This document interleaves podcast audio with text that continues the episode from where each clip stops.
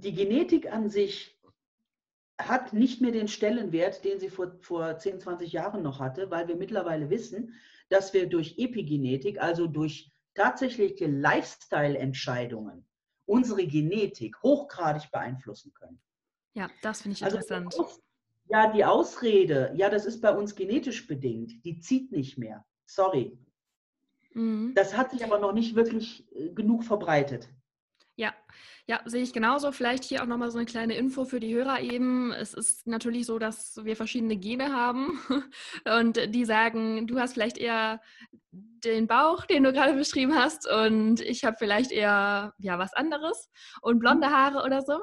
Und trotzdem sind nicht immer alle Gene bei uns gerade ausgeprägt. Das heißt, wenn ich kein Krafttraining mache, dann muss ich auch meine Gene für Muskelwachstum, für Muskeln ganz generell nicht ablesen. Dann muss ich da nichts produzieren, dann sind die still. Umgekehrt, wenn ich in die Sonne gehe und wenn ich trainiere und wenn ich mich so oder so ernähre, dann können andere Sachen überhaupt erstmal passieren. Und auch wieder andere Sachen. Ich sag mal, die Expression von Fettzellen, die wird dann natürlich auch ja. so ein bisschen runterreguliert. Das heißt, super motivierend an der Stelle, du bist nicht dein, deine Genetik. Du kannst bestimmen, welche deiner Gene du ablesen möchtest. Und alles ist bis möglich. Ne? Grad, ja. ja, bis zum großen, also zu einem sehr großen Grad kann man das. Es gibt ja. bestimmte Sachen, die, ähm, die sind nicht ganz so leicht zu beeinflussen. Ja, aber selbst die klar. kann man in einem Rahmen halten, der, der dann erträglich ist. Es ist nur manchmal nicht so, so leicht herauszufinden, wie das funktioniert. Und ähm, im Endeffekt ist es für mich ein ganz wichtiges, wichtiges Tool, sagen zu können, nee, ist nichts vorbestimmt, ich bestimme. Ja.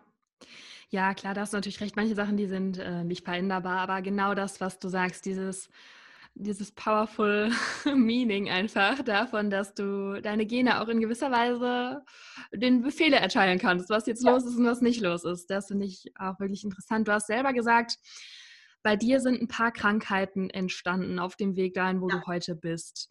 Vielleicht kannst du uns da auch nochmal einen Einblick geben, der Umgang mit Krankheit. Du hast gesagt, du warst immer sehr reflektiert, was deinen Körper angeht. Und für viele ist so eine Krankheit erstmal ein Zusammenbruch der eigenen Identität. Weil du auch gesagt hast, wir fühlen uns alle irgendwie irgendwo unverwundbar. Mir passiert das nicht. Und so eine Krankheit ist häufig so eine Erschütterung, die wir einbauen müssen in unsere Biografie, mhm. mit der wir uns irgendwie neu identifizieren müssen. Und das ist häufig natürlich so ein äh, ja, Verarbeitungsprozess, den jeder anders verpackt. Wie war das bei dir? Denn ich glaube, das war ja eine liebevolle Art und Weise, wie du damit umgegangen bist. Ich kann es ich ganz einfach auf den Punkt bringen. Ich habe immer, immer schon gesagt, ich kann alles an Krankheiten kriegen, aber bitte nichts, was mit Essen zu tun hat. Ich esse einfach zu gerne. Und was kriege ich? Diabetes. Aha. Das mhm. ist das Leben und das Leben und dein Körper zeigen dir ganz genau, wo es lang geht.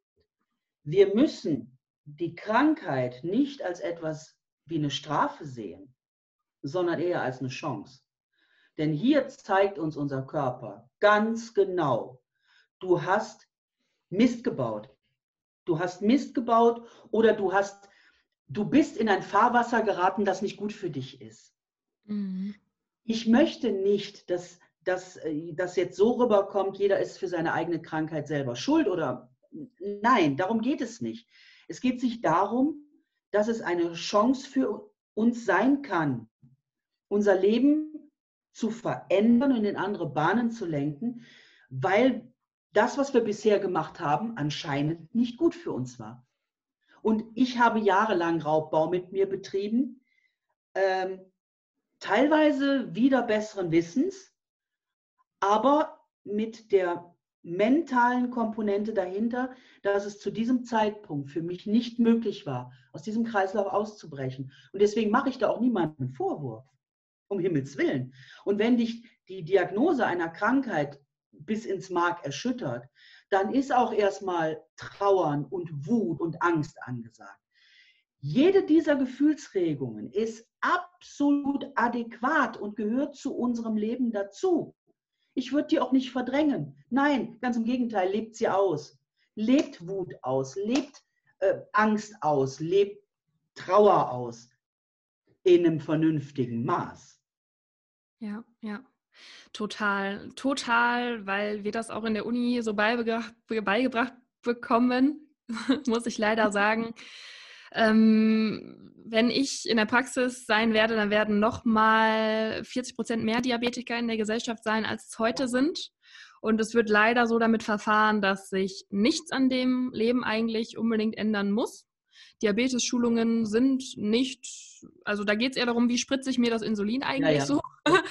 Und ähm, ja, ein Lebenswandel oder vielleicht dieses, dieses, dieses Trauerwut, das, was du gerade sagst, das ist gar nicht da. Da wir natürlich den Patient erstmal besänftigen sollen, sagen sollen, hey, ist gar nicht so schlimm. Das haben fast alle, so nach dem Motto.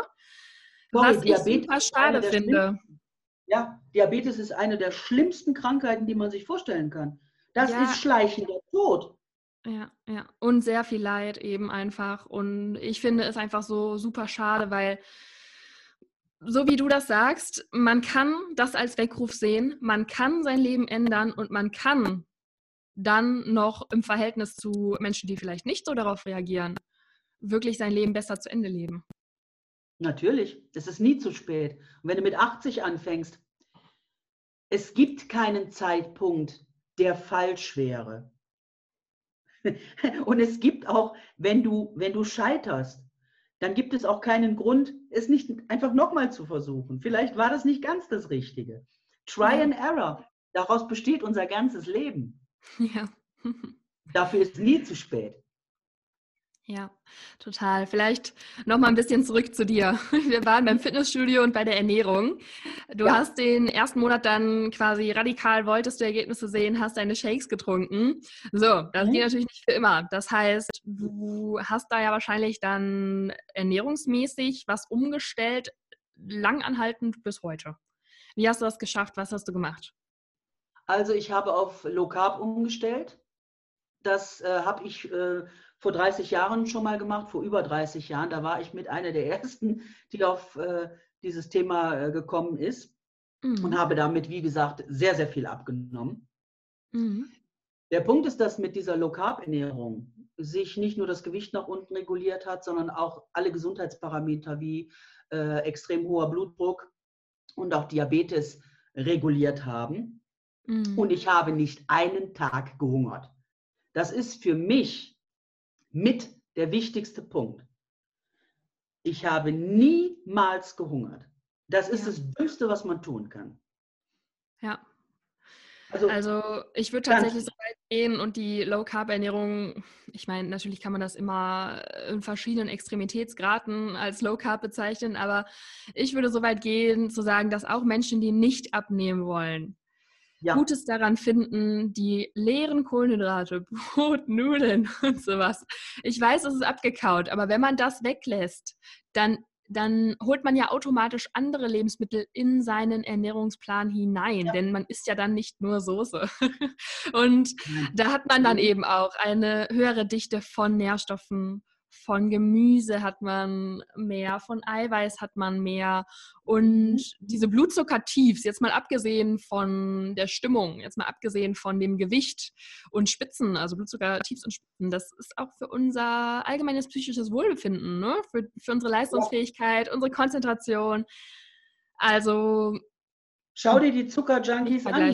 Ja, ja jede ja. Stunde oder jede zweite Stunde sich irgendwas in den Mund stecken müssen, beim Bäcker landen, hier ein Teilchen, da ein Bonbon, äh, hier ein Stück Obst, hier, sorry, wenn du deinen Körper vernünftig ernährst, dann reichen ein bis zwei Mahlzeiten am Tag vollkommen aus. Ja, das, das finde ich super interessant. Intermittierendes Fasten mache ich schon seit Jahren. Ja, sehr cool. Sehr interessant, mache ich auch immer. 16,8 bei mir so das Mindeste, manchmal auch länger. Einen ganzen Tag habe ich noch nie geschafft, aber wird auch noch kommen vielleicht. Wie machst du das? Welches Modell verfolgst du da? Ähm, ich bin da flexibel. Ich habe manchmal 16,8, ja. meistens 20,4, ja. manchmal auch 23,1 und ich habe auch schon äh, Tage durchgefastet. Ja, ja, wie so. gesagt, das habe ich noch nie probiert tatsächlich. Aber erklär uns doch mal aus deiner Sicht ähm, die Benefits und was du selber spürst und ob du vielleicht auch Klienten hast, die diese Erfahrung sammeln durften und deren Erfahrungsberichte. Doch, also bei meinen Klienten ist es so, dass ich sie auf maximal drei Mahlzeiten am Tag einstelle. Die meisten machen aber zwei Mahlzeiten, das ist tatsächlich so. Ja. Äh, die Benefits sind einfach, ähm, Art 1, du brauchst dich nicht den ganzen Tag mit Essen zu beschäftigen. Art 2, du hast nicht ständig irgendwie einen knurrenden Magen. Du bist Art 3 nicht ständig mit Verdauung beschäftigt. Das heißt, du fährst einen vollkommen anderen Leistungslevel. Ja, ja. Und ich muss ganz ehrlich sagen, obwohl ich ja mittlerweile seit vier Jahren ketogen lebe, also mit maximal 20 Gramm Kohlenhydraten am Tag, also ja. richtig low wow. ähm, das ist ja, schon nicht schlecht. Das ist aber auch nicht schwierig. Wenn nee, aber es ist schon nicht schlecht, das so lange halten zu können. Also Respekt. ja, ich, ich, mache aber auch jetzt nicht mehr ein, ein, ein, ein, goldenes Kalb draus. Das heißt, tatsächlich, wenn ich Bock habe, Pommes zu essen, dann mache ich mir die aber selber aus frischen Kartoffeln in der Heißluftfritteuse mit einem super tollen Olivenöl und dann esse ich die Pommes. Meine Güte, die bringen mich ja, nicht um. Ja. Aber ich esse sie halt nicht jeden Tag. Ja, ein gesundes Verhältnis. Ein, absolut. Man muss auch ein bisschen so seinem Körper bei manchen Jiepern auch mal ein bisschen nachgeben. Ja. Auf der anderen Seite, ich mache wahnsinnig gerne mir selber Eis, natürlich Keto. Ich mache Schokolade ketogen, Kuchen. Alles, was ich haben möchte, wo ich wirklich Appetit drauf habe, brauche ich mir nicht zu verbieten. Das mache ich einfach. Und ähm, der Punkt ist, wenn ich mein Eiweiß und mein Fett wirklich gut gedeckelt habe, dann habe ich auch keinen Hunger. Und wenn mein Körper mit allen Nährstoffen versorgt ist, dann habe ich per se keinen Hunger.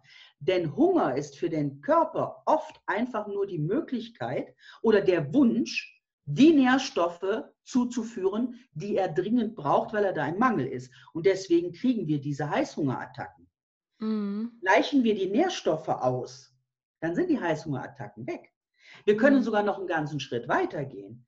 Mittlerweile ist es so, dass man immer mehr auf den Weg kommt, Suchtverhalten mit einem Nährstoffdefizit zu koppeln und mit einem Stoffwechsel, äh, mit einer Stoffwechselschieflage durch Nährstoffdefizite und mhm. somit ein Suchtverhalten nicht nur über die mentale Schiene zu bearbeiten, sondern auch über die Mikronährstoffschiene. Und ja. das ist ein Ansatz, den sollte man nicht außer Acht lassen. Ja, ja, super interessant. Erinnert mich auch direkt an den, an den Proteinhebeleffekt. Kennst, ja. kennst du bestimmt auch. Ähm, Finde ich an der Stelle einfach nochmal so einleuchtend, weil man es eben auch bei der nächsten Mahlzeit super schnell testen kann und an sich selber erleben kann.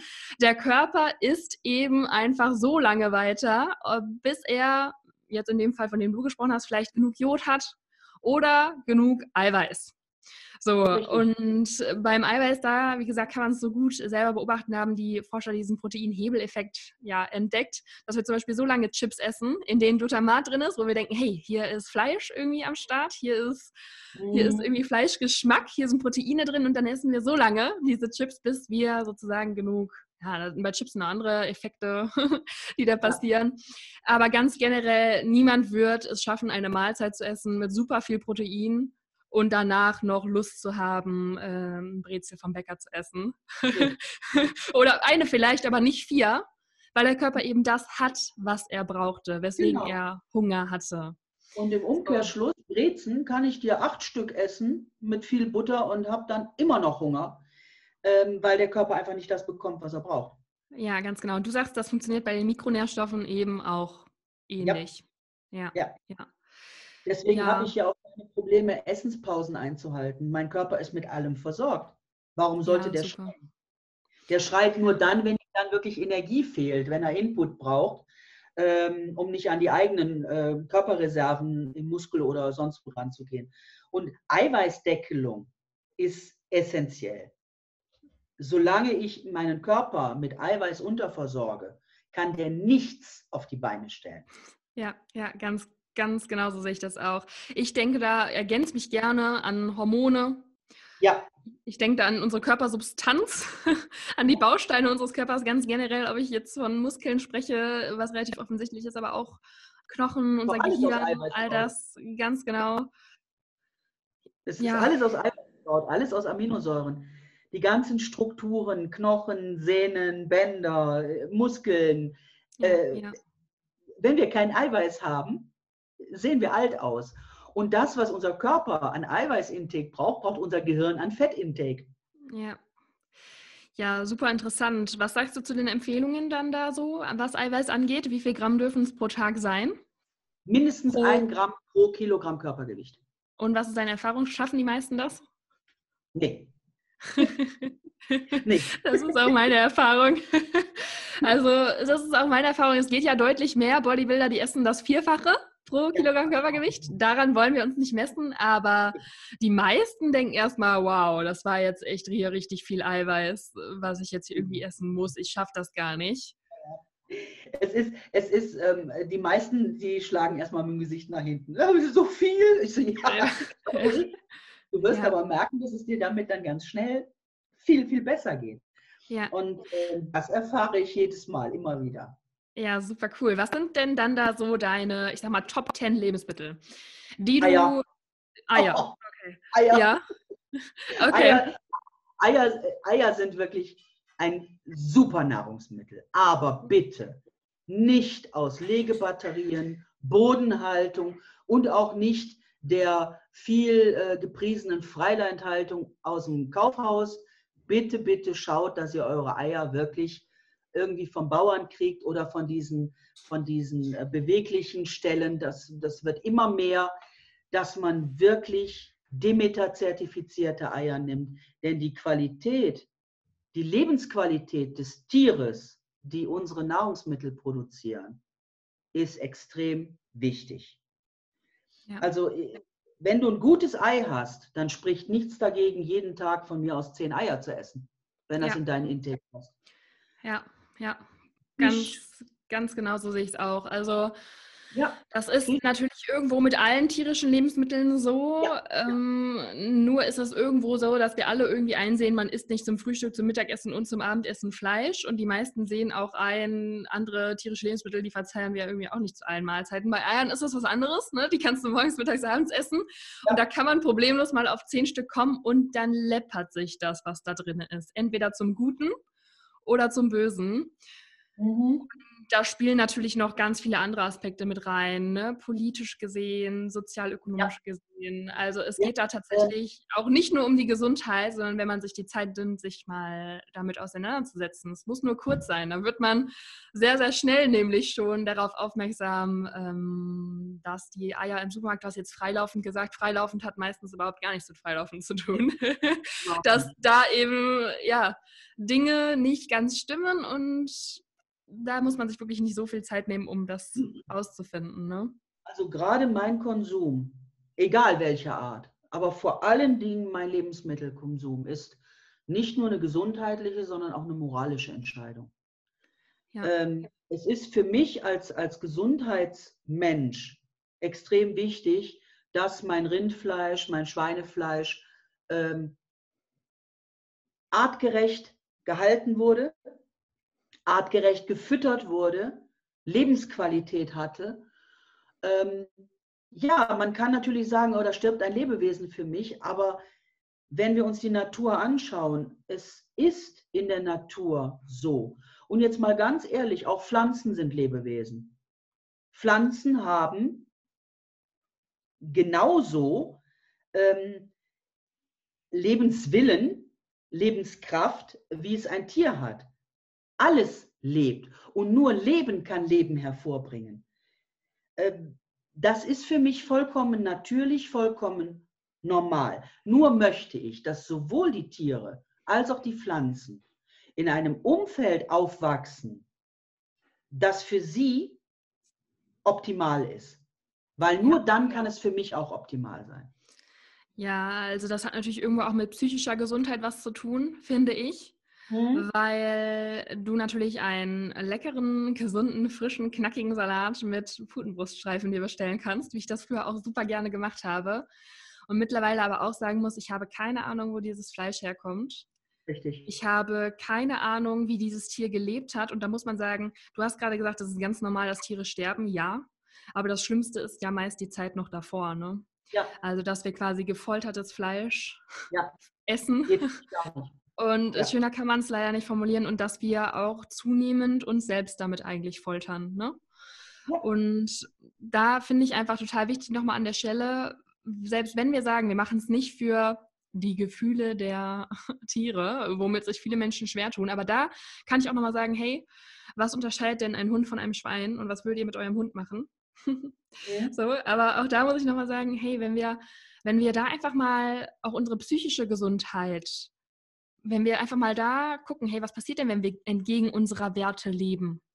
Was viele Menschen machen, weil sie vielleicht auch verdrängen, was da auf dem Teller landet und wie das da gelandet ist und wie das gelebt hat dann ist ja. das irgendwie auch für die psychische Gesundheit, muss ich sagen, für mich ähm, nicht mehr, wie es früher war. Äh, mir geht es nicht gut mit diesem Salat ne? oder diesen Futenbruststreifen. Ja. Und das gehört für mich eben genauso dazu wie dieser physiologische Aspekt der psychologische Aspekt, Essen hat auch eben immer etwas Emotionales. In Gesellschaft zu essen, zum Beispiel. Was mhm. Leckeres mhm. zu essen, die Pommes zu machen, die du gerne isst, mit einem guten Olivenöl, aber eben sich auch zu fragen, wo geht die Kette denn weiter? Welche anderen Lebewesen waren hier denn noch emotional evolviert? Mhm. Und das, was du da gerade angesprochen hast, finde ich da eben ganz genauso wichtig. Ne? Also sich damit auseinanderzusetzen, sein Statement für sich da zu ziehen und nach seinen Werten zu leben. Man muss nicht von irgendjemandem überzeugt werden, gar nicht, aber einfach genug Informationen sich irgendwie zu holen, sich damit ausreichend auseinanderzusetzen, als dass man, ja, genau wie mit der ganz normalen Ernährung auch eben auf seine Werte bezogen, bei Eiern, Fleisch oder Milch mit sich im Reinen ist und da seinen Prinzipien folgt. Ja, das ist, das ist wichtig, sobald man anfängt, in, in in eine, eine moralisch-ethische Richtung zu denken. Und ich bin für alles, was ich esse, zutiefst dankbar. Ja. Diese Dankbarkeit, die muss ich einfach auch darin zeigen, dass ich wertschätze, wie das, was ich konsumiere, was ich esse, vorher aufgezogen äh, wird, wie es gelebt hat, wie es gefüttert ja. worden ist, ja. behandelt worden und auch, was einfach alles passieren musste dafür, dass das jetzt auf deinem Teller liegt. Und nicht nur ja. bei tierischen Produkten. Auch bei einem Apfel. Hey, was musste ja. da passieren? Vielleicht kommt der da und daher, dann ist der irgendwie aufwendig gewachsen. Dann ist der gewachsen aus einem Apfel, der schon irgendwo runtergefallen ist vor ja. drei Generationen Bäumen. Und dann hat ihn jemand gepflückt, dann hat ihn jemand poliert, in den Supermarkt gebracht. Und genau so, wie wir natürlich diese tierischen Lebensmittel schätzen dürfen sollen und uns damit auseinandersetzen sollten, ist das natürlich bei den pflanzlichen Lebensmitteln ganz genau das Gleiche. Und ich finde, wie du gerade auch gesagt hast, das hebt halt dann die Ernährung nochmal auf so ein ganz anderes Level, weil ja. wir da eben nicht nur physisch gesund dabei sind, sondern auch die Psyche, der das einfach gut tut. Saisonal und regional. Ja. Ich meine, ich esse, ich liebe Ananas. Die ist bei meiner Ernährung normalerweise natürlich draußen. Ähm, die gönne ich mir auch extremst selten, wirklich extremst selten. Aber ja. ich liebe zum Beispiel auch Kirschen. Die ist bei meiner Ernährungsform normalerweise, naja, nicht ganz so. Aber in der Saison, wenn es Kirschen gibt und die lachen mich an, dann esse ich auch mal. und das ist ja. für den Körper ja. dann auch vollkommen in Ordnung. Ja. Es müsste so nah sein. Das also, ja. Ja, also ähm, wir reden jetzt natürlich schon relativ lange. Ich würde das vielleicht jetzt noch einfach mal so zusammenfassen, dass eben wir das Physiologische hier abgehakt, abgearbeitet haben, was da alles wichtig ist, wie wichtig die Bestandteile unserer Ernährung sind, wie wichtig die richtige Einstellung ist. Das haben wir jetzt am Ende besprochen. Die Dankbarkeit auch für unser Essen, dafür, dass wir die Wahl treffen können. Mhm. Und jetzt dürftest du nochmal sagen, was Gesundheit für dich bedeutet was gesunde Ernährung für dich bedeutet. Und dann hättest du noch Zeit, einfach mal eine freie Nachricht an die Hörerschaft rauszuhauen. Dann würden wir uns eigentlich auch schon verabschieden. Also Gesundheit bedeutet für mich Energie. Ein Mensch, der energetisch ist, der ist auch gesund. Der mag vielleicht seine kleinen Mankos hier und da haben, aber durchgehend, wenn ich bei einem Menschen Energie spüre, wenn der auf mich zukommt, wenn ich ihn sehe, dann kann ich davon ausgehen, dass der im groben und ganzen ein gesunder Mensch ist. Jeder, der sich schlapp, müde, antriebslos fühlt, ist nicht wirklich gesund.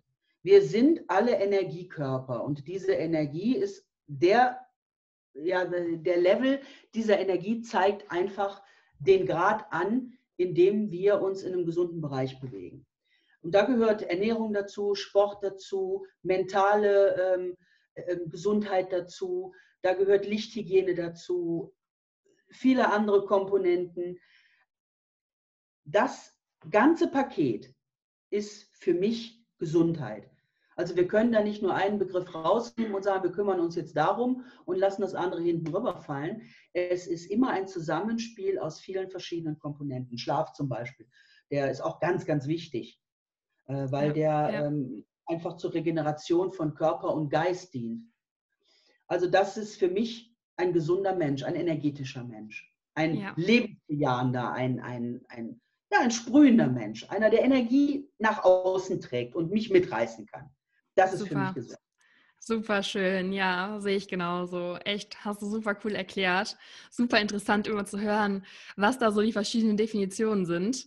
Aber Energie, ja, darum dreht sich ja irgendwo auch immer im Leben, ne?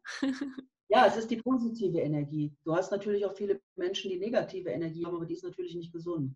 Und ich glaube, man merkt es sehr, sehr schnell, ob man äh, da mit einem positiv geladenen, gesunden Menschen äh, spricht oder ob das eher so die andere Fraktion ist. Aber das ist das, was wir, glaube ich, irgendwo alle anstreben. Ja. Äh, und was, was sorry, ja? ich würde sagen, und was wir hoffentlich hier vermittelt haben, dass das eben in jedem von uns steckt. Und ja. mit der richtigen Ernährung, mit Bewegung und mit Denken, ähm, ich sage jetzt mal, das sind einfach die drei Pfeiler, die wir hier heute besprochen haben, ist schon sehr, sehr viel möglich. Alles, was du dir vorstellen kannst, kann auch wahr werden. Das ist so. Super schön. Also, Boah, das wäre ja schon fast ein super schönes Schlusswort. Ja, es ist eine Vorstellungskraft, die uns reglementiert, die uns Grenzen setzt, die uns aber auch die Freiheit gibt. Das ist das, ist, das, ist das A und O bei der ganzen Geschichte. Ja, super schön. Möchtest du der Hörerschaft uns noch was sagen? Ihr könnt alles erreichen, was ihr wollt. alles, was das ihr euch vorstellen könnt. Ihr könnt alles erreichen, was ihr wirklich wollt. Und wenn ihr etwas von euren Zielen nicht erreicht, dann denkt bitte mal drüber nach, ob das wirklich eure Ziele sind oder nicht vielleicht die anderer Leute. Oh ja. Wow. Femi, lieben, lieben Dank. Ich finde, es war ein super inspirierendes, kraftvolles Interview. Ich glaube, wir haben unseren Hörern super viel mitgegeben. Denkstoff für einige Tage oder vielleicht für ein ganzes Leben. Ich bedanke mich ganz, ganz, ganz herzlich bei dir, dass du die Zeit genommen hast und ja, freue mich riesig, dass wir es geschafft haben. Sehr, sehr gerne und äh, gerne auch wieder und ich hoffe, dass ich einige Denkanstöße in die richtige Richtung geben konnte. Super cool. Dann nochmal als allerletztes, ich werde es auch in den Shownotes verlinken, aber wenn man mehr von dir haben möchte, wenn man dich jetzt so richtig, richtig begeistert von dir ist, wo kann man mehr von dir erfahren? Ähm, also man kann auf meine Website gehen, das ist www.hack-your-life.de. Man kann mich aber auch auf Facebook unter meinem Namen kontaktieren, WhatsApp, Telegram. Also ich bin auf äh, relativ vielen Kanälen ähm, ansprechbar oder direkt praktisch übers Handy mit meiner Handynummer 0174 949 3883. Ich bin eigentlich äh, jederzeit ansprechbar und würde mich natürlich freuen, wenn der ein oder andere sich das mal anschaut und eventuell sogar meldet. Super cool. Vielen, vielen Dank. Super, danke.